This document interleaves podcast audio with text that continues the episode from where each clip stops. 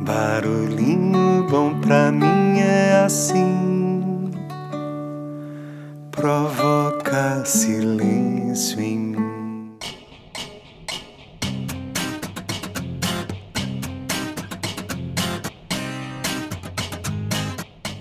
Hoje eu quero compartilhar mais uma pílula de bem-estar do livro do Daniel Martins de Barros, onde tem 84 lições cientificamente comprovadas para transformar seus hábitos e viver melhor. E, aleatoriamente, o que saiu hoje é a pílula 28, que é faça uma coisa de cada vez. O modo de usar, um de cada vez. Então vamos lá, abre aspas. Primeiro, inventamos a calculadora eletrônica. Depois, criamos modelos cada vez menores, mais baratos e mais fáceis de usar, e agora reclamamos que as pessoas não sabem mais fazer conta de cabeça. O mesmo aconteceu com GPS, ninguém mais sabe ler mapas. Mas também para quê? Desde a idade da pedra, os avanços tecnológicos fazem exatamente isso. Facilitam nossa vida, permitindo-nos liberar esforços para outras tarefas, como inventar tecnologias que deixarão a vida mais fácil. Não adianta reclamar. Sócrates dizia que a escrita e os livros acabariam com a memória das pessoas, porque ninguém mais iria querer decorar nada. Alguém ainda acha que a escrita foi um avanço prejudicial? As tecnologias de comunicação não têm nada de ruim em si. Elas facilitam o contato entre as pessoas, aproximam quem está longe, aceleram a troca de informações. Como qualquer ferramenta, no entanto, podem ser utilizadas da maneira correta ou da maneira errada. Infelizmente, uma forma prejudicial de usá-las está se tornando cada vez mais comum e prejudicando nossa inteligência. É a multitarefa, ou mais conhecido também como multitasking. Por mais que nos achemos capazes de cumprir muitas tarefas ao mesmo tempo, nosso cérebro não consegue focar em estímulos simultâneos.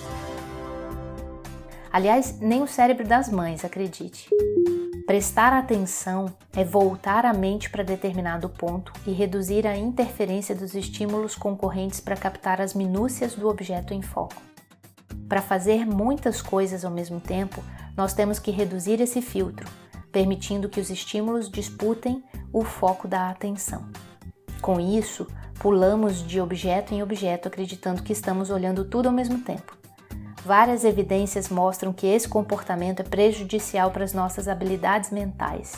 Os resultados de uma pesquisa online com quase 5 mil estudantes universitários deixaram claro que quanto mais tempo passavam trocando mensagens, mais prejudicado era seu desempenho nas tarefas acadêmicas.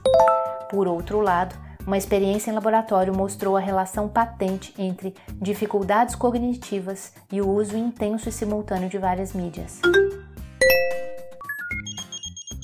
Aplicando testes neuropsicológicos em voluntários com alto ou baixo grau de multitasking, pesquisadores da Universidade de Stanford notaram que quanto mais mídias as pessoas consomem ao mesmo tempo, mais dificuldade apresentam para filtrar estímulos irrelevantes do ambiente. Além disso, os que se dedicam ao multitasking não escolhem bem as memórias que devem utilizar na solução de problemas e, surpreendentemente, são menos eficazes quando precisam de fato alternar entre tarefas, justamente porque ficam mais distraídos e manipulam pior os conteúdos mentais.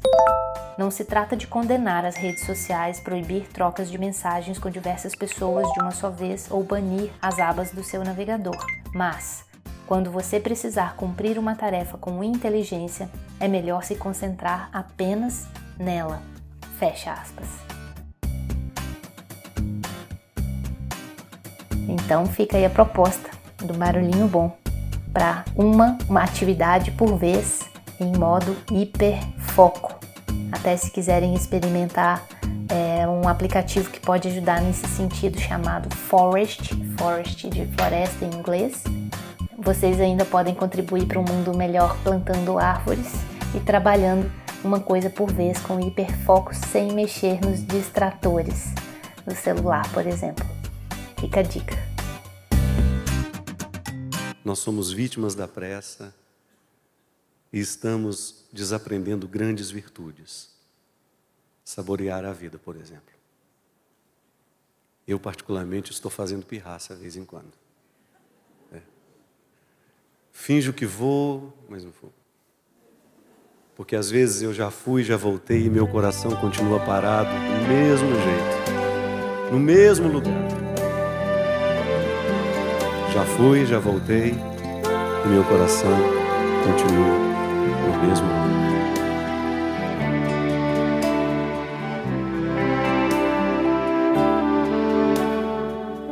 Mesmo quando tudo pede um pouco mais de calma até quando o corpo pede um pouco mais de alma. A vida não para.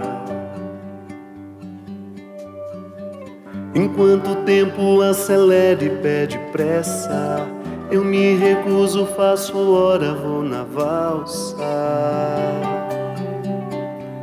A vida é tão rara. Enquanto todo mundo espera a cura do mal e a loucura finge que isso tudo é normal. Eu finjo ter paciência. O mundo vai girando cada vez mais veloz. A gente espera do mundo, o mundo espera de nós um pouco mais de paciência. Será que é tempo que lhe falta para perceber? Será que temos este tempo para perder?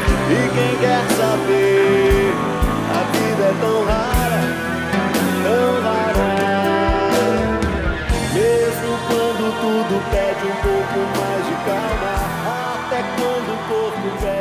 Pouco mais de.